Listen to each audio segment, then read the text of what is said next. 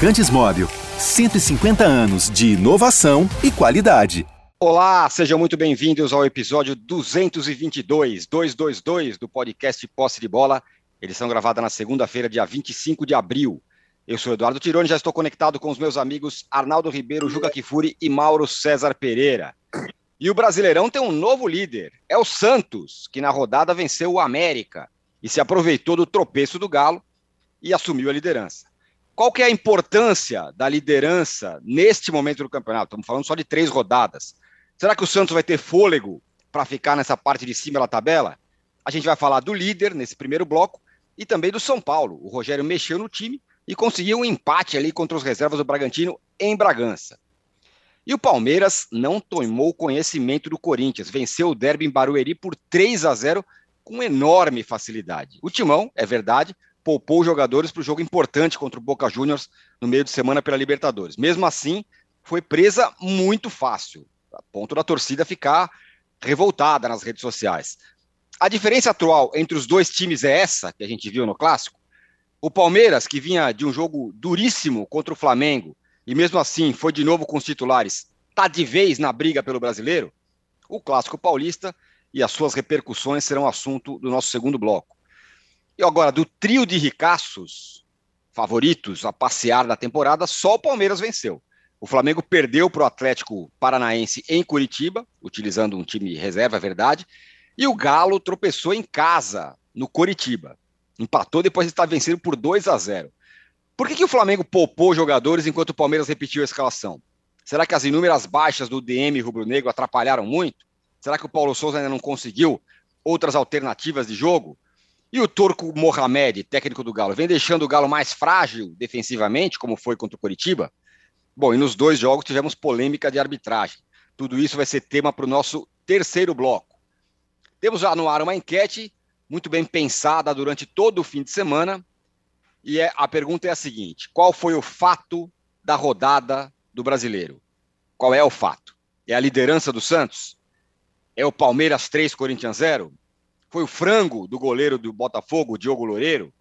Ou foi o Mano estreando com vitória no Inter sobre o Fluminense no Maracanã? Vocês já podem votar aí e a gente vai tocar o barco aqui. Daqui a pouco dou algumas, algumas parciais da nossa enquete. Bom dia, boa tarde, boa noite a todos. Juca, o Santos é o novo líder do campeonato. É surpreendente? O desafio vai ser ficar por ali ou vai ter dificuldade para ter fôlego para manter essa pegada é, que, que, apresenta nesse começo de, de temporada, de brasileiro? Olha, âncora, bom dia, boa tarde, boa noite. Eu devo, como diria Vicente Mateus, eu devo te dizer, primeiramente, que eu passei esse fim de semana muito mais dedicado à NBA do que ao futebol. Certo. Uh, embora não tenha sido um fim de semana feliz, assim, do meu ponto de vista, porque o Gold State perdeu do Denver, teve a chance de varrer o Denver, fazer 4 a 0 não fez, perdeu ontem. O Barcelona perdeu para o Raio Valecano. Ixi, alegria. fim de semana, hein? alegria semana, mesmo, hein? só alegria mesmo eu tive com o Manchester City, é. que enfiou lá 5 a 0 quatro gols de Gabriel Jesus, fora um passe para gol. Foi a minha alegria esportiva no fim de semana foi o Guardiola. A liderança do Santos, de Ninguém Futebol Clube, a líder do Campeonato Brasileiro, significa exatamente nada. Nada. nada. Nada. Verdade que se você for olhar para o copo meio cheio, você dirá: peraí, como nada? Tomou um ponto do Fluminense, campeão carioca, que derrotou o Flamengo na decisão, poderoso. Tomou três pontos do Coritiba, que empatou com o Galo, todo poderoso, em Belo Horizonte. Ganhou do América por 3 a 0, o mesmo América que também tomou ponto do Galo na Libertadores. Então, você olha e diz: não, peraí, Peraí, não é assim. Embora com dois jogos em casa, não é assim tão simples dizer que essa liderança não vale nada. Agora, se você olhar retrospectivamente para a história do Campeonato Brasileiro com, em pontos corridos, você constatará que jamais quem liderou na terceira rodada foi campeão, e o que é pior, muitas vezes, ou algumas vezes, quem liderou na terceira rodada caiu para a Série B. Então, é como disse o próprio Bustos, sem euforia, o campeonato é longo, tem muito pela frente, nenhuma conclusão é possível chegar em três rodadas. Mas, de todo jeito, é claro, ganhar sete pontos em nove dos que disputou é um alento né, para um time em formação, para um elenco ainda uh, não completo e para um clube uh, com os problemas uh, que o Santos tem e que está encaminhando aí de uma maneira aparentemente competente para saldar as dívidas. Santista tem motivo para estar tá feliz da vida nessa segunda-feira, apenas feliz da vida, sem fazer disso nenhuma grande vantagem, porque essa vantagem ainda não existe. O Mauro, é, as análises no começo, antes da bola rolar, eram as piores possíveis para o Santos. Tá? Não tem dinheiro, não tem reforço, vai ser difícil e tal. Daí, mais uma vez, o time surpreende e está na liderança nessa terceira rodada. Agora, você mesmo tem dito, aliás, há alguns anos já, desde aquela vez que o Vasco estava liderando com, com o Ramon, que essa liderança agora não significa nada. Inclusive, você escreveu isso no seu blog hoje. É, mas, por, por outro lado, somar pontos é bom em qualquer momento do campeonato, não é? É, vale por isso, né? É, é, mas é, até eu publiquei hoje de manhã, você pega ano passado, o líder na, na rodada 3 era Fortaleza, foi quarto. 2020, Atlético Mineiro, foi terceiro. Em 2019, Atlético Mineiro, foi décimo terceiro. 2018, Flamengo, foi segundo. Décimo, 2017 foi Chapecoense, foi oitavo. 2016 foi o Grêmio, foi nono. 2015 o Sport foi sexto. 2014 o Corinthians foi quarto. 2013 o líder na rodada 3 era o São Paulo, foi nono. 2012 o Vasco foi quinto. O Vasco foi terceiro, coladinho no líder em 2020, foi rebaixado. O Goiás era vice-líder em 2015, foi rebaixado. É, não significa, como disse o Juca, rigorosamente nada é, ser líder na terceira rodada. Eu acho que aí passa por um frenesi maluco de parte da imprensa, que adora discutir liderança na terceira rodada e quem vai ser campeão na quarta rodada, na quinta rodada, num torneio que tem 35 rodadas, um festival de jogos apertados esse ano, mais do que nunca, é, lesões musculares, lesões diversas é, times que vão ter que se, se preservar aqui ou ali porque tem outras competições para administrar o elenco. Ou seja, é um voo completamente cego, não dá para ter noção de nada. Então, acho que essa discussão é uma discussão vazia, essa discussão sobre ser líder no começo do campeonato. Leva nada, leva a nada. É, é discutir sobre nada. É líder, então alguém tem que ser líder. Isso acontece em campeonatos no mundo inteiro. É muito circunstancial. Três rodadas, o Santos fez dois jogos em casa, um contra o Coritiba, que é uma boa equipe até, mas que veio da Série B não é um favorito ao, ao título, outro contra o América, que tem sido um time muito cheio de altos e baixos, né? Na própria Libertadores é assim, em casa perde, aí vai buscar resultado fora, é, essa coisa toda. Né? E o empate contra o Fluminense na primeira rodada, né? que foi um bom resultado, porque foi muito pressionado. Esse mesmo Fluminense que perdeu agora para o Internacional é, no final de semana, na estreia do professor Mano. Mano contra Abel, que duelo. É, a vitória do Inter por 1 a 0 no Maracanã. Então, assim, é relevante porque o Santos busca o quê? Ter paz nessa temporada, ficar é, longe do rebaixamento. É, ano passado correu riscos, né?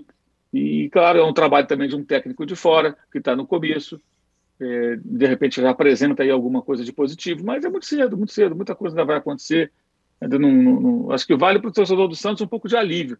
Pô, começou bem, quem sabe, né, se mantiver aí um, uma média razoável, no passaremos por sustos. Se acontecer alguma coisa surpreendente, o Santos brigar lá em cima, ok, falaremos sobre isso. Aí o, o Busco será o segundo São Paulo, ou algo parecido, né?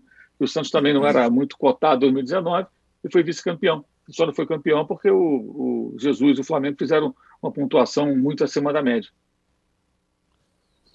É, falar em paz que o Arnaldo, que o, que o Mauro falou aí, Mauro, é, o São Paulo alcançou mais ou menos a paz depois de finalmente conseguir não perder jogando fora de casa ou não jogar mal contra o Bragantino? Para o Mauro ou para mim? Para você. Ah, você viu, né, Juca? É. É. é. Mauro para Mauro, Mauro para Mauro. Mauro para você, Mauro, Mauro para Arnaldo. Não, não. Como é, bem, Bragança, mereceu uma vitória. Ah, ali, é, ali é conhecido. Ali começou a era Tele Santana, atrás é. daquele gol lá. Eu Bom, lá. É. Ó, tem uma questão, né, para aproximar São Paulo e Santos. São várias, aliás. A, a primeira se é que né? se encontram no, na próxima segunda-feira, né? Segunda-feira à noite, na próxima rodada, São Paulo e Santos no Morumbi. É, a outra, não disputam Libertadores. Né? A outra, disputam Copa do Brasil contra times de Série A. É, tem, tem várias situações semelhantes ali, né?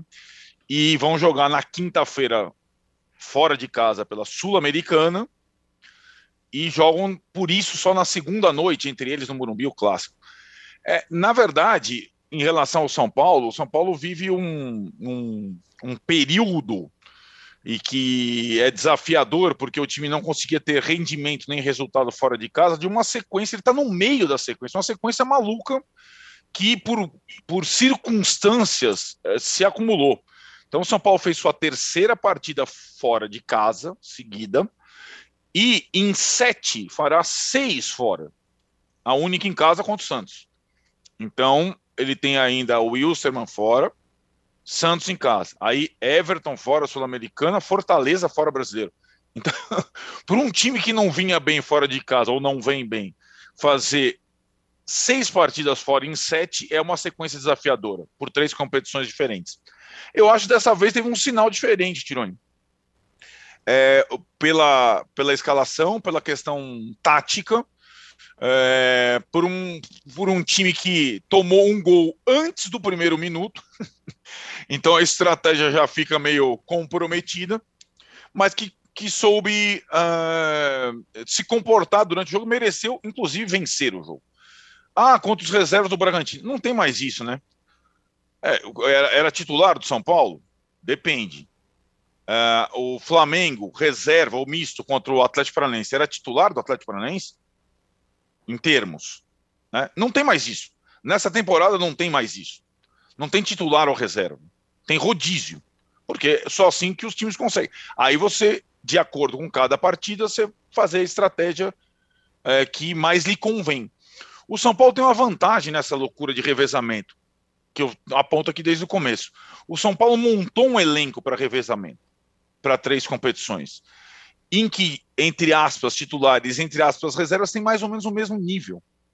Você tira para mim os estrangeiros, Arboleda e Caleri, e o Jandrei goleiro, porque o Volpe foi muito mal, o resto, Tironi. É, é, aí você escolher a melhor estratégia, os melhores 11 para cada partida. E acho que o Rogério consertou algumas coisas naquela partida contra o Bragantino. Porém, teve o, o, o capítulo final, foi a expulsão dele. Algo raríssimo, né? Tinha sido expulso uma vez na vida, como técnico, como técnico do Fortaleza. Primeira expulsão dele como técnico do São Paulo.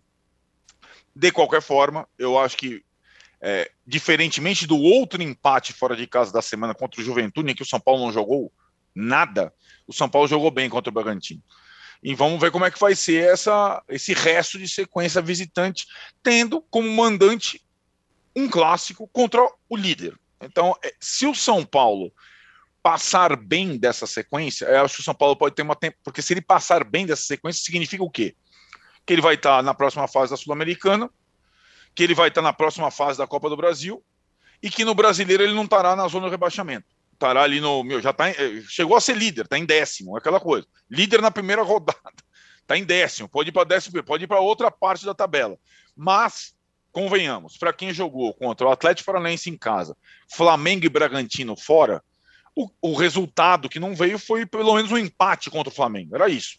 Não é uma tabela daquela mamão com açúcar, né, no começo. E o São Paulo, eu acho que tem essa esse, esse restante de desafio como visitante para se comprovar nessa primeira parte da temporada. Muito bem. Tá, olha, é o seguinte, nós já, já estamos aqui com quase 2 mil votos na nossa enquete, Juca. E estamos é. com mil likes. E eu não estou com a menor disposição de pedir like hoje, porque, enfim, Mas eu peço, vai. Então, claro, mas eu, eu vou, isso, deixa, eu dar, deixa eu dar as parciais aqui. Qual o fato Eu, o Tirone e o Caleri estamos aqui com, com herpes, estamos, tipo, tá, tá é. desgastado, você tem que pedir like. Eu, Tirone e o Caleri. O Caleri tá jogando muito na sequência. Tá Qual o fato da rodada do brasileiro? A liderança do Santos, 43%. Palmeiras 3, Corinthians 0, Juca, 45%. Claro. E agora o Santos, 42%. Frango do goleiro do Botafogo, 8%. Estreia do, do Mano estreando com vitória no Inter, e o Mauro já classificou de que duelo, Mano contra Abel, 5%. Estamos com 1.300 likes. Então, vocês, por favor, nos deem mais likes aí. Yeah. É. A gente fecha o primeiro bloco do Pote de Bola 222. E no próximo bloco vamos falar de justamente do derby. derby. Palmeiras 3, Corinthians 0. A é. gente volta em um minuto. Continue nos dando likes. 3 a 0, né? Não foi 4 a 0. 3. Não, quase isso. Não, não 4 a 0 foi outro, né? Tá certo. Isso. Choque rei, é. É o apelido, isso, é. Isso. Há mais de 150 anos, os lubrificantes Móbil acompanham a evolução dos motores, trazendo tecnologia e inovação para veículos de todo o mundo. Uma tradição que se renova a cada dia, garantindo a liderança no desenvolvimento de produtos de alta performance. Conheça a tecnologia móvel para o seu motor durar mais. Se tem movimento, tem móvel. Estamos de volta para o segundo bloco do episódio 222 do podcast Posse de Bola. O Lucas Chaves mandou uma mensagem aqui no nosso chat falando: liderança do Santos parece a do Vasco com o Ramon. Lembrando, né? O Vasco foi líder alguns anos atrás com o Ramon no começo do campeonato, depois caiu. Mande aí a sua mensagem também no nosso chat e aí é o seguinte, moçada, é... estamos aí com 1.600 likes e 2.200 votos. Vamos, vamos empatar isso aí, 3 mil likes, pelo menos. Agora, Juca, é o seguinte, o... mesmo com muito res... muitos reservas, né? O Corinthians, imagino que pudesse ter resistido um pouquinho mais ao Palmeiras, não? O time do Vitor Pereira perdeu todos os clássicos da temporada até aqui. E essa é Olha, a Ô, agora, vamos lá, vai. O Vitor Pereira. É, vai estar tá todo mundo mais na pegada? O Vitor Pereira não tinha a menor ideia eh, do, do, que ele teria pela frente. Se você pensar, a vida do Vitor Pereira, desde que ele chegou ao Brasil, é uma desgraça atrás da outra. Ele já chegou enfrentando clássicos fora de casa, decisões e Libertadores na altitude. Ele não teve uma semana de paz para coisa alguma e provavelmente é mal assessorado, inclusive na, pela direção do Corinthians. Né? Eu, tivemos aqui sexta-feira essa discussão. Eu disse: eu, se sou ele, vou com o time reserva, reserva. Dane-se o derby. Aí nego diz: não, até o Arnaldo, imagina, derby é derby, não pode. Tal. Bom, acabou tomando de 3 a 0, podia ter tomado de meia dúzia, podia ter tomado de meia dúzia, Podia ter sido pior do que foi a decisão do Campeonato Paulista entre Palmeiras e São Paulo. Você, no primeiro bloco, perguntou: a diferença entre Palmeiras e Corinthians é essa, 3 a 0? É maior. É maior. Maior do que 3 a 0. Uh, e aos pedaços, o Corinthians tem o, simplesmente o Boca Juniors amanhã. Né? Bom, era o time reserva? Sim, era o time reserva. Com o Paulinho, é, com o Roger Guedes, e entrou o Renato Augusto, e depois entrou o William. É, o Cássio não pôde jogar porque estava gripado. Aí, em vez de entrar o Ivan, que o Corinthians foi buscar em Campinas, que é um goleiro experiente já, de seleção olímpica, põe o menino para jogar, coitado. De cara ele faz uma lambança, para mim fez pênalti. Se jogou em cima do Rony, derrubou o Rony. Ali é um lance engraçado, porque ele faz uma lambança e a arbitragem faz outra. Porque a arbitragem dá escanteio numa bola que não saiu e, a, a meu ver, deixa de dar um pênalti, porque ele se joga em cima do Rony e derruba o Rony. Enfim, uh, o Corinthians, para quem está querendo montar um time, o pobre do Vitor Pereira pegou um, um bonde andando, tendo que trocar pneu de bonde, que nem usa pneu, é, é, é uma desgraça. É uma desgraça. Eu não vejo como ele vai dar jeito neste elenco de veteranos, né, nessa situação. O melhor que poderia acontecer para o Corinthians é o pior. Era o Corinthians ser eliminado uh, da Copa do Brasil, da Libertadores da América e poder se dedicar a fazer uma campanha digna uh, no Brasileirão. Lembremos, o Corinthians era 100% até a rodada anterior, liderava o campeonato. E está nessa situação agora. É o vice-líder, né? mas é, né, vice-líder em termos, o vice-líder é o Galo, né? mas está ali a um ponto do líder, dos líderes. É, a situação do Corinthians é dramática nesse aspecto, porque eu não vejo muito como ele vá é, dar jeito é, com esse calendário, como disse Abel Ferreira, esse calendário insano que atormenta o futebol brasileiro. Mas, se você olhar retrospectivamente, o que se pode exigir do Vitor Pereira? Que ele saísse ganhando do Palmeiras, do São Paulo? Como? Não tem como. Tinha que perder mesmo. Perdeu. Agora, perdeu às vezes, como esse 3 a 0, de maneira que beirou a catástrofe. Beirou a catástrofe. Se o Palmeiras tivesse um pouco mais de apetite, teria feito meia dúzia de gols. É, eu acho que essa, essa ficou a impressão, isso que acho que assusta os corintianos, né? O Palmeiras poderia ter feito mais. O, o Mauro, há alguns anos aí, poucos anos atrás, a gente olhava lá o futebol carioca e olhava o Flamengo e via uma distância sei lá, um abismo entre o Flamengo e o restante do, dos times cariocas, que ainda existe uma distância muito, muito grande. Você acha que a gente está caminhando para isso em São Paulo também? Eu estou lembrando aqui dos, dos, últimos clássicos do Palmeiras é, no, em São Paulo. Ele só perdeu aquele 3 a 1 para o São Paulo. O resto passou o trator em todo mundo. Você acha que a distância está ficando desse tamanho? Acho que ainda não, porque os times de São Paulo, mesmo endividados, conseguem contratar jogadores caros que, se bem no time bem montado, vão apresentar mais. Não é o caso ainda do Corinthians, nem é o caso do São Paulo. Mas os, o elenco do São Paulo é muito melhor do que o do Vasco, por exemplo, e o do Corinthians é melhor do que o do Fluminense ou do Botafogo. É mais caro, com mais investimento, técnico mais caro. É, independentemente das dívidas, eles ainda fazem isso. Na verdade, eu acho que a semelhança desses dois clubes paulistas com o futebol carioca está na gestão. A gestão péssima do futebol do Rio durante anos e que agora os dois resolveram abraçar nesses últimos anos e têm feito algo muito parecido. Ao contrário do Palmeiras, que tem outro modelo e por isso tem solidez financeira, com a condição de manter seu time, de ter bons jogadores e de seguir um trabalho muito mais consistente, né? É, mas acho que o jogo de sábado foi um jogo muito atípico. Simplesmente o Vitor Pereira ignorou o clássico. Nem aí pro clássico. Se é certo ou errado é outra história. Mas o fato é, ele ignorou o clássico. Ele colocou. Por que, que o Paulinho jogou? Porque não vai jogar amanhã. Alguém acha que Paulinho vai jogar amanhã contra o Boca? Não vai jogar. Roger Guedes jogou, deve ficar no banco. Os outros entraram no segundo tempo. Ele vai colocar um time totalmente diferente. Ele priorizou a Libertadores e ignorou o clássico. Deu de ombros. Repito, se é certo ou errado é outra discussão. Mas que ele tratou o clássico como algo menor, tratou. É, e ele vai explicar isso na coletiva, né? Porque não teve coletiva, né? Estava numa lei de silêncio não, lá e tal. Agora, silêncio. agora vão falar. Então vamos ver o que ele vai dizer. Mas na minha visão, ele simplesmente, na escalação, ele pensou: eu vou colocar aqui quem eu não vou usar na terça-feira de saída.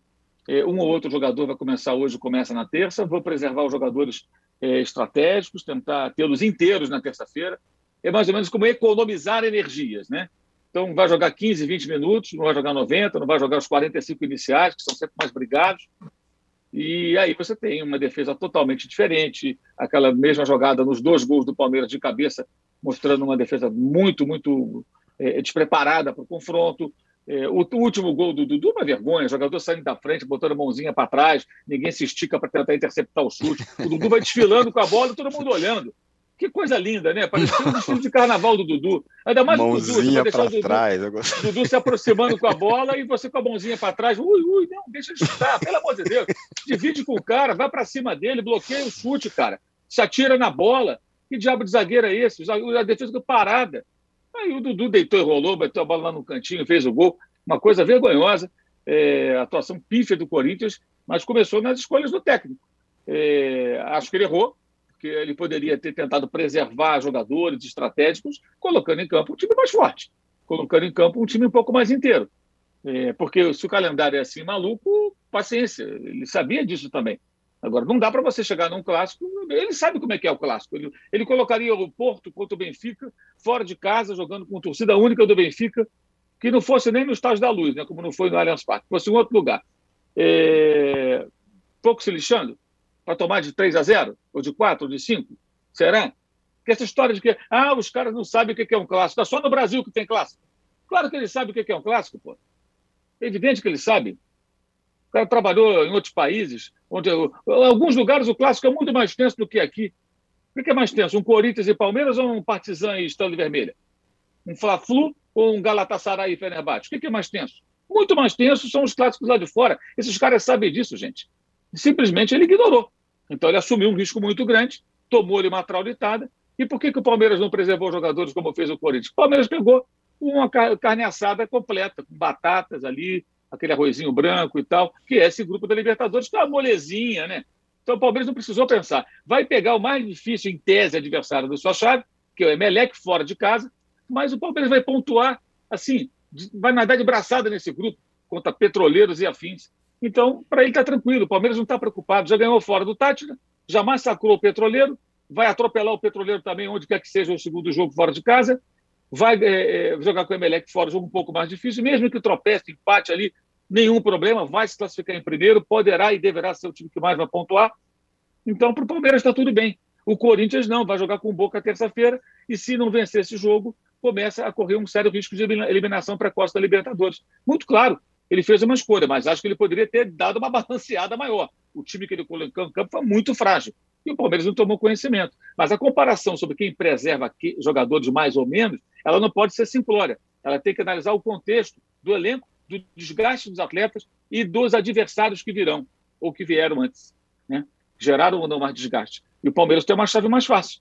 Aliás, o Boca venceu o Central Córdoba no fim de semana, né? É, no sábado, jogando fora de casa. O Batalha, o técnico que estava lá super questionado, ganhou um pouco de paz para a sorte do Corinthians, o Vila não vai jogar, que tem sido o principal jogador do time lá, aquele colombiano do ponto esquerdo ali, está suspenso. É, mas o Boca virá São Paulo, né, com seus 2.500 torcedores, que vão ocupar todo o espaço a eles destinados em Itaquera, mais pacificado. O que aconteceu no fim de semana foi o seguinte: o Boca vinha em crise, o técnico vai levar um pé no traseiro. Ganhou um jogo fora de casa, deu uma acalmada, vem ao Brasil num ambiente um pouco mais tranquilo, após o resultado positivo, enquanto o Corinthians tomou do Palmeiras de 3 a 0. E agora o Corinthians entra em campo na situação em que esses jogadores têm que mostrar muito mais. Porque depois de perder por 3 a 0 do Palmeiras, só tem uma cura: ganhar do Boca Juniors. Ganhar do Boca Juniors e ficar na situação melhor na competição. Sempre lembrando que o risco do Corinthians na Libertadores passa pela derrota para o Always Red fora de casa. Porque o Deportivo Cali pode eventualmente lá pontuar e o mesmo pode acontecer com o Boca. E se esses times conseguirem pontos, forem três então, lá, e o Corinthians não conseguiu nenhum, e ele tropeçar em casa, essa matemática aí ela coloca o Corinthians no, na beira do caos, né? muito perto do, do, do rebaixamento para a Sul-Americana, digamos assim, que é o terceiro lugar. Então, é de fato um jogo muito estratégico de terça-feira, de amanhã. Eu entendo a prioridade, acho que é correto, mas ele poderia ter dado uma balanceada. Concordo com o Ju com relação ao goleiro, um goleiro muito novato, ele tem um goleiro mais experiente, por que não? É que nem o Santos lá no Flamengo, que é reserva do Hugo, não entende também. Os portugueses são muito curiosos com relação aos goleiros, pelo menos esses que estão aqui pelo Brasil, né? Mas eu, eu acho que entendo o Vitor Pereira, mas não totalmente. O que ele fez no, no sábado foi muito arriscado, porque vai levar um, o time para o jogo de amanhã sob uma pressão enorme. A torcida não vai vaiar o time. O, o torcedor do Corinthians vai apoiar o time amanhã tremendamente, não tenho a menor dúvida disso. Mas é aquela coisa, o cara vai para apoiar o time, mas já com um negócio bem engasgado aqui, né? Então, qualquer coisa que dá de errado, o torcedor já está de saco cheio, porque não é fácil você tomar do Palmeiras de 3 a 0 e ficar torcendo, que eu acho, eu acho que esse foi o sentimento do corintiano no segundo tempo. Acaba logo que está 3, antes que seja 4 ou 5, porque havia o risco, o risco real de tomar demais. Né? E do Palmeiras fica muito claro o seguinte: dá sim para fazer um gol e buscar o segundo, fazer o segundo e buscar o terceiro. Aquela opção de sempre recuar, que a gente sempre criticou, criticávamos com é, é, é, é, com razão. Fez isso com São Paulo, fez isso agora com o Corinthians. Não é muito melhor do que fazer um golzinho e recuar e ficar esperando um contra-ataquezinho esperto? Faz um, enfia a faca e roda, faz o segundo. E foi o que aconteceu. Os gols iguaizinhos. Primeiro gol, piba, 1 a 0 o, o, Palmeiras arrefeceu? Não, ficou em cima, falou outra bola parada, filho, 2 a 0 Ali matou o jogo. O terceiro gol foi consequência e não veio, vieram mais gols por acaso. Poderia ter saído mais, teve gol anulado, essa coisa toda. Ou seja, o Corinthians foi uma presa muito fácil. Muito bem. É... O, o, o, Mauro falou um negócio sobre é, o Corinthians poderia ter poupado, poderia ter balanceado. Aí, Arnaldo, a pergunta que eu faço é a seguinte: é claro que o jogo contra o Boca Juniors é, é muito importante, é o mais importante, é o jogo da semana é, e tal. É, não é um risco muito grande, ou não foi um risco muito grande fazer o que o Corinthians fez, o Vitor Pereira, porque agora a pressão é gigante. E se dá errado esse, esse negócio com o Boca, aí você já acaba de contratar uma crise. E do ponto de vista do Palmeiras, Arnaldo, tá na briga agora já, né? Bom, eu acho que no caso do Corinthians, é, salvo essa é, questão do gol, de fato, muito bem colocada por eles, meio inexplicável, é, não tinha muita é, alternativa o Vitor Pereira com essa semana. O que, que ele procurou? Fazer o time C contra a Portuguesa, pela Copa do Brasil em Londrina, o time B contra o Palmeiras e o time A contra o Boca. A questão aí é que o Juca disse: o, o elenco do Corinthians é um elenco desequilibrado para mesclar. Ou ele tem muito veterano ou muito jovem. Então é, é, uma não é não é simples encontrar o melhor é, a melhor mescla, o time alternativo. É, talvez ele pudesse ser mais, uh, digamos, uh, protegido nas questões defensivas de bola aérea tal, e foi o que acabou acontecendo. O Mauro acabou de escrever os dois primeiros gols de escanteio e tal, para tentar é, equilibrar o jogo, para tentar é, dificultar mais a história do Palmeiras. Lembrando que a gente estava falando nas últimas semanas, é, o derby, até o derby, era muito mais difícil para o Palmeiras fazer essa, esse rodízio e depois do derby mudaria Aí inverteriam os papéis, porque como o Mauro falou, agora contra o Emelec, como já tem duas grandes vitórias, e contra o Juazeirense no final de semana, pela Copa do Brasil, o Palmeiras vai ter que, vai, vai depois insistir com seus titulares contra o Flamengo, contra o Corinthians, o Palmeiras vai dar uma parada, vai ter que dar uma mesclada. O Corinthians não, o Corinthians ele teria que fazer essa mescla até o derby, e agora o derby colado com o jogo com Boca. Isso ele saberia. E como perdeu do Always Red na estreia, Mauro frisou bem, não tinha outra alternativa senão priorizar o jogo com o Boca. Não tem como. E acho que faz parte. De fato, é, é, o, o, me surpreendeu a fragilidade do Corinthians no jogo. Né? Eu imaginava que o Corinthians pudesse, é, em termos, inclusive em termos de de, de competição, em termos de é, entrega, em termos de destruição, em termos de desarme, o Corinthians de fato foi muito mal. E sim, agora é uma pressão incrível para terça-feira, porque não tem outro resultado, não tem margem de erro para o Corinthians em casa nesse grupo da Libertadores. Até o Riquelme, eu acho vai vir aí, que o Corinthians não aguenta nem lembrar dele como presidente do Boca dessa vez para o jogo. E, e acho que o Corinthians, por uma frente tripla, e ele tem, ele tem um elenco desequilibrado para a frente tripla muito antes da chegada do Vitor Pereira, e o Juca, de novo, foi é, cirúrgico no assunto. Um técnico estrangeiro chega com um elenco desequilibrado, frente tripla, ele vai aprendendo na marra, não tem como. No caso do Palmeiras, o Juca até escreveu também sobre o Abel, lembrando o Tele Santana é, criticando e, e calendário brasileiro e questões é, de, de organização, mesmo quando vence, aí acho que tem mais mérito nessa coisa, né? Quando ele vence e aponta os, a, a, as, as, as mazelas desse calendário.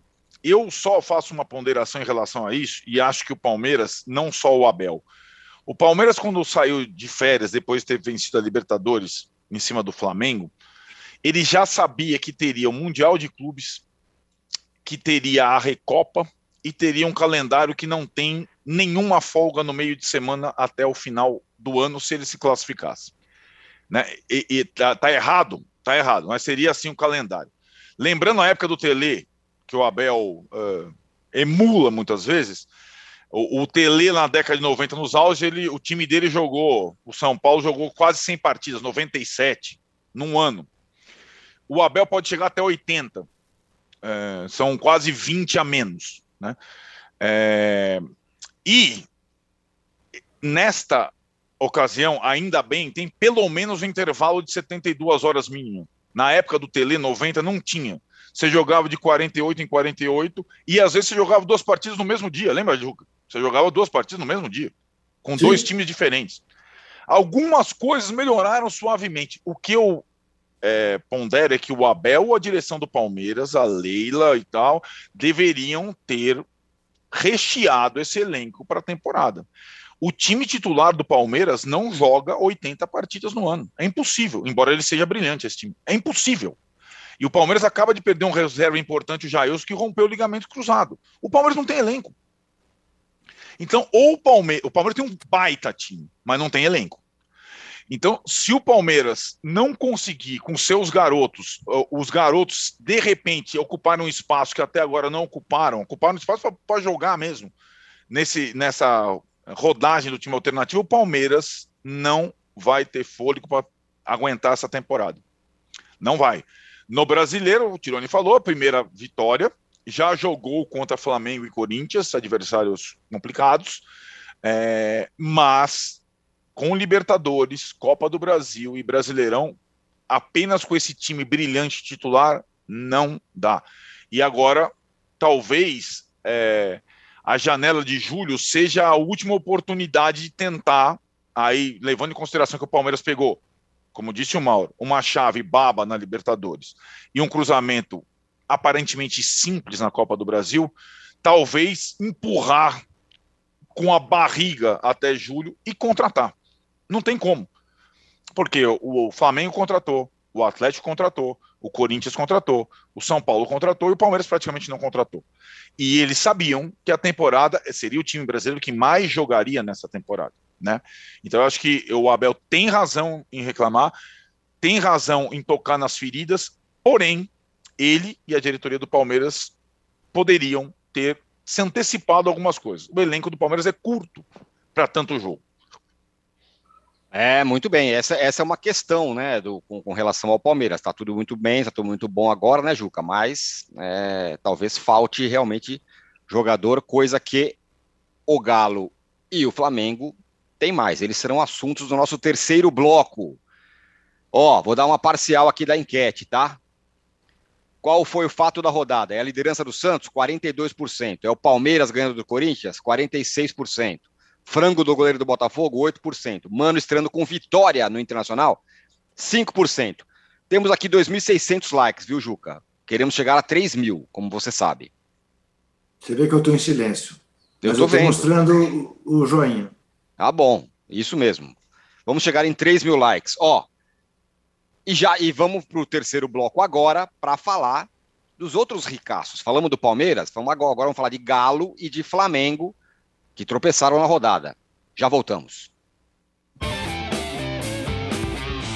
Eu e meu querido amigo Juca Kifuri vamos estar mais uma vez juntos em nova empreitada. Todas as terças-feiras, às três horas da tarde, José Trajano e eu estaremos aqui para discutir os fatos da semana. Já estivemos juntos no Cartão Verde, lá na Cultura, lá atrás, no Linha de Passe, também há algum tempo atrás, mas agora vamos estar no Cartão Vermelho e aqui no UOL. E com uma novidade, não vamos falar só de esporte temos liberdade completa para falar de música, de literatura, de política, do dia a dia, dos acontecimentos. E para darmos cartão vermelho, direto, sem amarelo, para todos os deslizes. Para quem sair fora da linha, segundo o nosso ponto de vista. Toda terça-feira, 3 horas da tarde, no canal UOL e nas principais plataformas de podcast.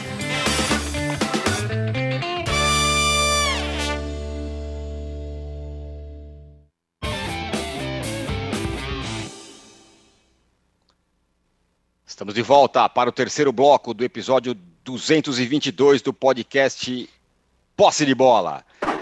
É... O Arnaldo, com você mesmo, empatar em casa com o Curitiba, depois de estar vencendo por 2 a 0 são daqueles pontinhos que não dá para ser desperdiçados, né? Para quem quer ser campeão. Só que no ano passado, vamos lembrar, o Galo perdeu a primeira rodada em casa e depois acabou campeão. Mas de qualquer forma, tá 2 a 0 você toma o 2 a 2 é, é ruim para o Galo, né? Péssimo. É, lembrando que a sequência do Galo no campeonato brasileiro para as primeiras rodadas era uma sequência, não uma carne assada, porque acho que não tem na Série A, mas era uma boa sequência. E começaria, é, teria esse jogo com o Curitiba, depois é Goiás fora, depois é América, o Clássico, e depois Atlético Goianiense em casa. Uma viagem só, vários jogos é, contra times menos poderosos, e aí o Atlético poderia abrir uma vantagem, e nem líder é mais, né? É, e o jogo estava a feição, abrir 2 a 0 Só que aí, Tirone, tem o, esse, esse ano vai ter tanto detalhe, e o Independência não é mais casa do Galo, né? Exatamente, né? É a segunda casa. Ele voltou a jogar no Independência por muito tempo, porque tinha show lá no Mineirão. Vai ter show em todo lugar. O Palmeiras jogou, tem isso também, né? Jogou em Barueri porque tinha show no Allianz Parque. O Galo, ele não empatava uma partida no Mineirão há sei quantos meses, ganhava todas. E é alguns detalhes, mais gente no Mineirão, outro gramado, outro ambiente, detalhes. Eu gosto de detalhes no futebol, Tirone. O Mohamed optou, nós estamos falando, por fazer mesclas nessa semana e o, e o Atlético tem um elenco para mesclas, né? Então, não joga o Alan, joga o Otávio. É, não joga o Nátio Fernandes, joga o Savarino. Não joga o Zaratio, joga, não joga o, o Godin, joga o Júnior Alonso. Não joga o Arana, como ficou no banco, porque ele também vai ter que fazer essas. E acho que o Atlético, sabe que deu aquela. Depois do 2 a 0 aquela, aquela folgada. Hum, agora já fizemos abriu 2 a 0 no primeiro tempo, com falhas do Curitiba individual, sobretudo no segundo gol. O Atlético deu uma, uma, uma relaxada. Nesse campeonato não dá para dar uma relaxada. E acho que o Curitiba é um time bem armado, veio modificado no segundo tempo e roubou dois pontos preciosos, preciosos, é, que o Atlético vai poder fazer conta lá. De novo, essa sequência poderia significar uma abertura de, de diferença nas oito primeiras rodadas, sete primeiras rodadas. Agora, esse empate já coloca a coisa numa outra, numa outra situação para o Galo, que não tem um grupo na Libertadores é, fácil como o Palmeiras ou fácil como o Flamengo, é mais enrolado. Ele já perdeu ponto para o América. E é, na Copa do Brasil, pelo menos, ele já encaminhou a classificação vencendo o Brasiliense em casa por 3 a 0 Até na Copa do Brasil, ele fez o primeiro jogo em casa. Então, ele praticamente não, não tinha questão logística no próximo mês nas quatro semanas, mas esse tropeço não estava na conta. Eu, eu atribuo muito a, a relaxada completa que o time deu, e, e aí acho que o Curitiba teve méritos para buscar e mereceu sim é, buscar um empate na segunda etapa. Eu acho o Alisson, ele... fala, Juca. Não, tentou fazer a mesma coisa que havia feito contra o Inter e contra, e contra o Atlético Paranaense, né? Pôs na frente e disse agora Acabou o jogo. Sossego. Só que não é. tinha acabado. Exatamente. Exatamente. O Alisson aqui no nosso chat fala assim: o Weasley e o Hulk foram os personagens da rodada. O primeiro, sem força, cometeu pênalti. O segundo inventou, perdoe meu francês, o, o chute no saco com força moderada. É, a arbitragem foi uma questão. Agora, Mauro, você não achou que foi pênalti é, no Cirino. Eu achei que foi. Esse negócio Eu é também. controverso. Agora, eu queria também a opinião do Arnaldo e do Juca sobre se foi pênalti ou não. Mas além disso, Mauro, o Flamengo foi mal em campo, né? E não poderia ter escalado um time mais forte, considerando o Palmeiras jogou bem, jogou com o Flamengo. E aí foi lá com o Corinthians, jogou com o time titular. O Flamengo não poderia ter colocado um time um pouquinho mais encorpado em campo? Bem, sobre o pênalti, é, na minha visão, se há um contato, não é o contato que derruba o jogador. Na sequência, o Cirino tropeça nas próprias pernas, a meu ver, de forma proposital, numa famosa cavada para arrumar um pênalti que típico da central do apito, né? Que, aliás, foi a central do apito que avaliou esse chute do saco moderado aí como nada demais, né? Nada demais, tudo bem, cartão amarelo só. É que o Hulk é muito forte, né? Então, de repente, ele não consegue. É, se o cara pega na veia, né? Mata o cara. Né? Quando ele pega na veia. É, imagina o, se o Hulk acerta o chute realmente, né? Com todo o seu potencial sem, né? sem moderação, imagina. Sem moderação, né? Coitado do rapaz. É, mas a Central da Pita, tudo bem, não, tudo bem. A Central da Pita, um capítulo à parte, né? É impressionante a Central da Pita. É sempre capítulos e mais capítulos de terror a cada rodada do campeonato, enfim, um serviço ao futebol. É, mas, enfim, mas isso não justifica a atuação ridícula do Flamengo. Eu acho que assim, o time foi poupado, em parte. É, o Palmeiras é Palmeiras, o Flamengo é o Flamengo. Cada um está na sua situação. Né? É, no caso específico, o Palmeiras jogou contra o Goiás, contra o Ceará, perdeu pontos ali, né? uma derrota e um empate, escapou da derrota no Goiás no último jogo, aí faz o jogo seguinte com o Flamengo, é, sustentou ali o empate no segundo tempo, primeiro tempo jogou mais aberto e tal, e o Abel põe o time inteiro. Provavelmente vai poupar jogadores no próximo jogo. Imagino é. que o técnico do Flamengo pensou o quê? Não, eu quero inteiro quinta-feira, porque eu tenho a chance de avançar na Libertadores. O grupo do Flamengo ele não é difícil, mas não é tão fácil quanto o do Palmeiras, né? E o jogo com a Católica deverá ser o adversário mais difícil do Flamengo fora de casa. Mas não tem os petroleiros da vida aí, tão fácil aí. Ou seja, são grupos fáceis. Mas o Palmeiras é mais fácil ainda. Né? Time que toma de oito, assim, sem fazer muito esforço. Então, cada um, cada um. E o desgaste de cada jogador, o desgaste de cada jogador. Cada, cada técnico avalia o seu elenco. E o caso do Flamengo, lá com o seu departamento médico, é um caso à parte. O Flamengo uhum. começou a semana passada com nove jogadores machucados. No final de semana tinha oito jogadores fora de combate. Né? E você tem ali certamente gente que está a pique de estourar. Então, se o cara Curioso que, é que vem do ano passado isso, né? Vamos lembrar, o Flamengo é, chegou na final da Libertadores destruído. Isso se arrasta há muito tempo, né? É, sem maiores explicações, ou, enfim, se é que tem explicação, esse tipo de coisa. É, mas o time que foi a campo é um time bom bastante. O Flamengo tem que fazer a diferença com o seu elenco, gente. Não é porque, pô, não dá para ganhar do, do Atlético com o time que foi a campo? Será que não? Os volantes foram titulares, o goleiro é o titular dele. O lateral direito foi o titular, o Felipe Luiz jogou, jogou o Léo Pereira, mas não foi por culpa do Léo Pereira que o Flamengo perdeu, não fez um mau jogo. O Pablo estreou bem. O Arão tem sido titular da zaga, continua na zaga, porque os outros são machucados. Né? O Pedro finalmente jogou de saída, que tanto pedem e tal, jogou de saída. É ruim o Pedro? Acho que não. Né? Tem o Pedro na reserva, não pode jogar? Claro que pode. O Marinho jogou, o Lázaro jogou. Ah, mas teve a, a inversão, de fato, ele escalou invertidos ali, o Marinho e o Lázaro, depois tentou corrigir. Foi um erro, mas não foi por conta desses detalhes que o Flamengo perdeu, porque a atuação foi, foi horrível, foi ruim, como aliás costuma ser, costumam ser os jogos do Flamengo no estágio do Atlético. E também não jogou nada. Tá? O jogo, para mim, foi decidido por um pênalti mal marcado. O Atlético fez, o jogo merecia o 0 a 0 nenhum ponto para ninguém, de tão ruim que foi o jogo. Os dois times não jogaram nada. O Atlético não mereceu vencer, muito menos o Flamengo. Essa é a minha opinião. O jogo foi fraco.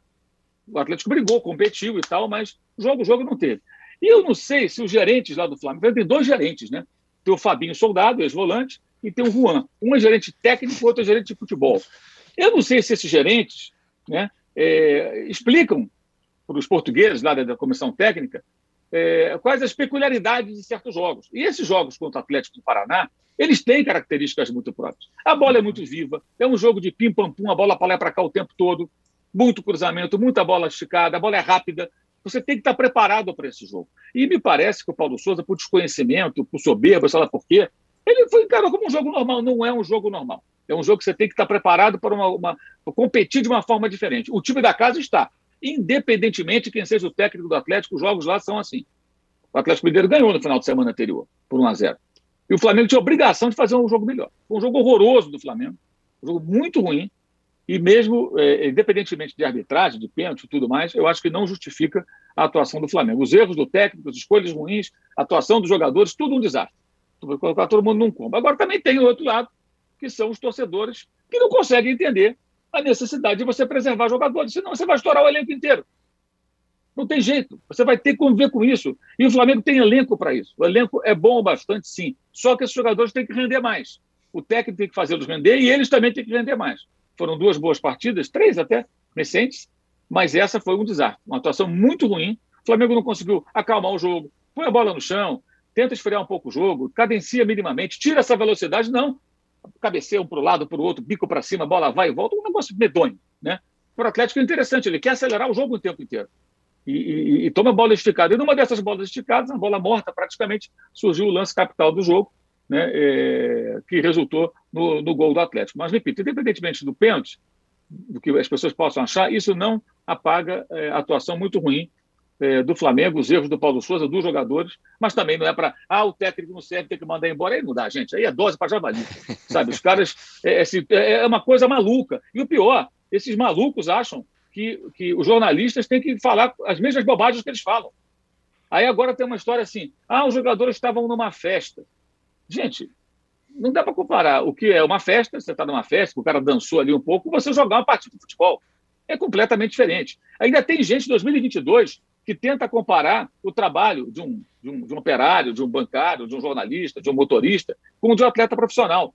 Ah, o cara ganha muito bem. O fato do cara ganhar um ótimo salário não, não, não faz com que ele não se machuque, com que ele não tenha uma lesão muscular, por exemplo, que é a mais comum nessas maratonas, que o impeça de correr, de saltar, de jogar futebol. É evidente. O cara pode ganhar um milhão de dólares por dia, não interessa. Se ele se machucar, não vai correr. Não, não, é, não é uma questão financeira, é uma questão física. E o desgaste de uma partida de futebol ele é muito grande. Você uhum. dá piques, você corre, você acelera, desacelera. É um esporte que realmente é, é, é, ele desgasta. E o seu adversário, se ele estiver mais bem preparado, ele vai ganhar todas as disputas, disputas de bola. Ele vai chegar mais rápido na bola, o zagueiro vai chegar atrasado, no corpo a corpo você vai perder que você está fraco, você não vai ter arrancada, não vai ter velocidade, não vai ter força, você não consegue jogar. Ou você joga menos, seu adversário vai te suplantar, você fisicamente vai te vencer. É muito básico isso mas a gente ainda não consegue no Brasil entender isso. Os caras acham que dá para colocar 11 jogadores iguaizinhos todo jogo. É. Aí tem uma falsa verdade de que o Jorge Jesus não poupava. Poupava sim, revezava sim, é só pesquisar as escalações. Não tenho preguiça. Pega as escalações do Flamengo e pesquisa jogo a jogo ele, ele fazia a mesma só que fazia menos. Por quê? Tinha um elenco mais curto. E não tinha a Copa do Brasil naquele ano, que ele foi eliminado pelo Atlético Paranaense logo de cara. Então, nas semanas de Copa do Brasil, ele tinha semana livre para recuperar jogador. Isso vale ouro para uma boa comissão técnica, que sabe fazer esse trabalho de recuperação dos atletas durante a semana. Aí eu falo, preparação física, todo mundo, né? Dando os tratamentos adequados, não estourando o jogador, para o cara chegar inteiro no fim de semana. E naquele ano isso aconteceu mas é, não, não, é inevitável, é inevitável. Ah, o Palmeiras jogou inteiro. Vai ter que poupar jogador. O Arnaldo já falou, inclusive, da questão do, do, elenco, do tamanho do elenco. Vai ter que poupar, não tem jeito. Não vai jogar com os 11 todo jogo. E já fez isso em jogos anteriores, gente. O Palmeiras jogou duas partidas da Libertadores com um time misto, cheio de reservas. O Navarro está fazendo um monte de gol na Libertadores por quê? Ele é reserva. Porque na Libertadores ele está jogando. Aí pega uma carninha assada, ele vai lá e janta os caras e mete um monte de gol. Por que, que ele não jogou contra o Flamengo? Por que, que não jogou titular contra o Corinthians? Navarro não é o goleador do Palmeiras na Libertadores? Porque ele é reserva. Mas uhum. na Libertadores ele joga. Porque o grupo é tão fácil que o Abel, óbvia e inteligentemente, diz o quê? Não, esses times não são fortes o bastante, os times do Brasil que são mais fortes do que esses. Aqui eu posso ir com o meu time mesclado, que eu vou ganhar, e nos jogos mais importantes, Flamengo, Corinthians, meu grande rival, eu vou com tudo. É isso que ele está fazendo. Então, cada clube é uma realidade, cada time vive um momento. E entram aí também os departamentos médicos do, dos clubes. E o, do, e o do Flamengo vive aí no olho do furacão, muito questionado pela coleção de jogadores machucados. E quando o cara cai lá, é difícil de sair. É um negócio complicado, é um triângulo das é. O cara se é, sobe é. lá dentro, desaparece, ninguém sabe quando vai voltar, se vai voltar. Ô, Juca, é, tem essa questão física que o Mauro muito bem falou. Agora, tem alguns caras lá, alguns jogadores do Flamengo, sobre, né, nesse jogo especificamente, que ficaram devendo muito. É, e aí o que eu, o que eu olho e fica mais claro para mim, o Pedro. Né, que todo mundo fala, não, o Pedro, o Pedro tem que ir embora, o Pedro tem que jogar, o Pedro tem que ser titular, o Pedro não sei o quê. Aí o cara joga. E joga mal. Jogou muito mal, você não achou? É, pois é. Veja, eu não tenho exatamente a visão que o Mauro teve do jogo. Não achei o jogo tão ruim como ele achou. Achei que foi pênalti. Achei que há um toque. Hum, o Isla faz o movimento errado e bate no pé uh, uh, do Cirino, que desequilibra e, de fato, tropeça nos próprios pés. Mas não achei que ele se atirou. Achei que o pênalti foi bem marcado. E uma infantilidade do Isla. Agora, o Pedro me parece ansioso. O Pedro me parece que a cada jogo ele entra querendo mostrar que ele tem que ser titular, que ele tem futebol para ser titular. Eu não discuto que ele tenha futebol para ser titular. Ele tem futebol para ser titular em qualquer time do Brasil. Talvez apenas não no Flamengo, se o treinador opta por não botar dois centroavantes. Então, como não estão jogando juntos, parece que nenhum dos treinadores que passou pelo Flamengo nos últimos tempos acha que os dois possam jogar juntos o Gabigol é melhor do que ele, é natural que o Gabigol jogue. Então ele entra tão ansioso para mostrar que ele pode jogar que ele acaba jogando mal. De fato, ele não tem rendido aquilo que se espera dele. Não tem. Agora, para mim, a chave da derrota do Flamengo foi a marcação à moda Carilli estabelecida sobre o Arrascaeta. Não deixaram Dom Arrascaeta jogar E quando o Dom Arrascaeta não cria, o Flamengo sofre. O que, que, você achou do Pedro, hein, Arnaldo? E também do Arrascaeta. Só um instantinho. Né? Que... Oi, fala, fala, Juca. Fala, Mauro. As três primeiras faltas do Atlético Paranaense foram cometidas em cima do mesmo jogador. O Arrascaeta. É, da série é. central do apito não fala sobre isso. Né? Que, é, que é o que você vem falando sobre o, a faltinha tática falta. e o rodízio. Rodízio é e a falta é tática. Óbvio. Vão matar o, a, a, no, nascedouro. Aí a central do apito não observa isso. Sabe? Ela enxerga tudo menos isso. Mas só acompanhar o jogo. Primeira falta, segunda falta, terceira assim, olha, vai lá ver o scout. Faltas sofridas. Arrascaeta, três. Faltas cometidas pelo Atlético, três. Isso com 20 minutos de jogo, mais ou menos. O Atlético fez poucas faltas no primeiro tempo, todas praticamente em cima do Arrascaeta. Ou seja, é óbvio que isso é estratégico, entre aspas, né? Se é que podemos assim chamar, estratégico. Fala, Arnaldo, sobre o Pedro e também sobre o Arrascaeta, que, boa lembrança do Mauro, sofreu aí as três primeiras faltas do jogo. Vamos lá, Arrascaeta primeiro. Arrascaeta é aquela situação que a gente vem observando nas últimas temporadas de ser o tal jogador insubstituível. É, e aí nós vamos ter que de novo entender qual a temporada que nós estamos vivendo. Essa de Copa do Mundo e tudo mais. E ele, o Uruguai, que poderia estar fora da Copa, está na Copa. Daqui a pouco vai ter uma, uma data FIFA aí, Tirone, que vai tirar o jogador por três, quatro rodadas do Brasileirão. Todos os jogadores. O Tite, aliás, o Tite, aliás, vai executar, você vai ver. Vai chamar um monte de jogador do Brasil tal, e o Arrascaeta vai ser chamado para a seleção uruguaia. Essa questão do Arrascaeta, que foi um. Acho que foi um fator determinante na, na parte final da temporada do Flamengo passada. Tem ah, o Renato, tá, o Renato, trabalho do Renato, o Renato praticamente não contou com o Arrascaeta, né? Na, no segundo turno do brasileiro e tudo mais. Então, é, esse é um jogador especial. Um jogador, talvez o melhor jogador em atividade do Brasil. Você põe ele, o Hulk, o Gabigol também. São caras, Rafael Veiga, Dudu, esse, é essa prateleira aí. A questão do Pedro, de fato, me intriga. É, e acho que vai além do pouco aproveitamento dele mesmo, né? É, eu, o que eu acho, vendo o, o estilo dele, é um jogador para jogar mais minutos, porque é um jogador é, grande, não é exatamente aquele jogador que entra numa partida. Então, que ele possa ter outras chances em outras competições, nessa, nesse momento de revelação. É importante que ele jogue um pouco mesmo. Mesmo que ele tenha dado uma resposta ruim nessa partida é, contra o Atlético Paranaense foi mal mesmo, foi mal mesmo. É, e acho que, como o Mauro falou, para o Flamengo ter boas possibilidades nas suas três frentes, alguns reservas bons de, né, de nome, rodagem, precisam, quando forem requisitados, entregar. Né? Marinho, Pedro, Vitinho, quando voltar. É, essa, essa turma que, que já uhum. teve, que seria titular em quase todos os times do Brasil. E, uhum. e, acho que vai ter que rodar. Vai ter que rodar o elenco e o Paulo Souza vinha, a gente falava é, disso, algum, os bons jogos do Flamengo também foram mediante praticamente a repetição da escalação em todos os jogos. Né? É. é então, é, ele, ele jogou contra São Paulo e Palmeiras com o mesmo time, né? que é raro, só trocou o lateral, o Rodinei pelo Isla. Então ele teria que fazer algumas opções mesmo daqui para frente. De fato, o Juca falou, Pedro só não jogaria só não jogaria como titular no Flamengo tem o Gabigol, e talvez no Atlético tem o Hulk, talvez os dois não casem também. Re... no resto ele jogaria. Mas é, hoje, passando é, até pela subida de rendimento do Everton Ribeiro nos últimos jogos, pelo Arrascaeta, o Bruno Henrique ainda está fora, de fato, não me faz muito sentido Gabigol e Pedro juntos, a não ser em algumas circunstâncias específicas. Agora, Muito quando bem, o Pedro fala. jogar, ele tem que render mais. Ele tem que render certo. mais, ele tem que dar algumas outras respostas, muito mais do que ele fez contra o Atlético Paranaense. Muito bem, você que está acompanhando aqui o nosso podcast ao vivo, agora, às 10 horas, tem o UOL Entrevista, e o UOL Entrevista hoje entrevista o Sérgio Moro, ex-juiz Sérgio Moro. E às três da tarde tem a live com o Danilo e com o Danilo, Danilo Lavieri e o Vitor Guedes às três da tarde. Nós vamos é, continuar mais um pouquinho aqui fora do ao vivo para dar os andamentos finais aqui. Por exemplo, na nossa enquete. A enquete, a pergunta é: qual o fato da rodada no brasileiro? Fechamos com liderança do Santos, 42%. Palmeiras 3, Corinthians 0, 45%. Frango do goleiro do Botafogo, 8%.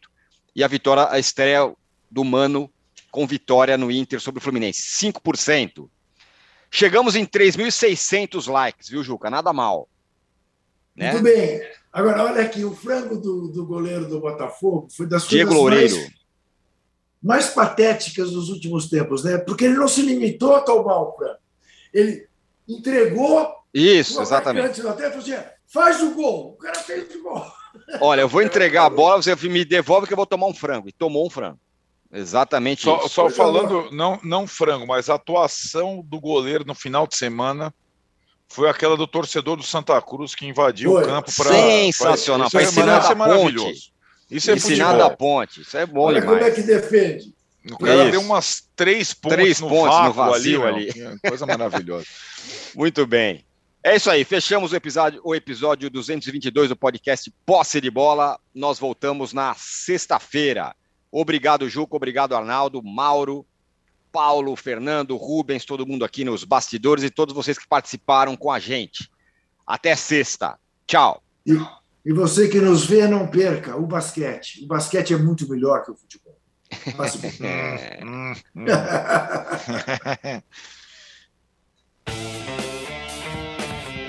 Você pode ouvir este e outros programas do UOL em uol.com.br/podcasts. Posse de Bola tem pauta e edição de Arnaldo Ribeiro e Eduardo Tironi. Produção de Rubens Lisboa. Operação de ao vivo de Fernando Moretti e Paulo Camilo. Coordenação de Fabrício Venâncio e Juliana Carpanês. Os gerentes de conteúdo são Antônio Morei e Vinícius Mesquita. E o diretor de conteúdo é Murilo Garavello. Qual?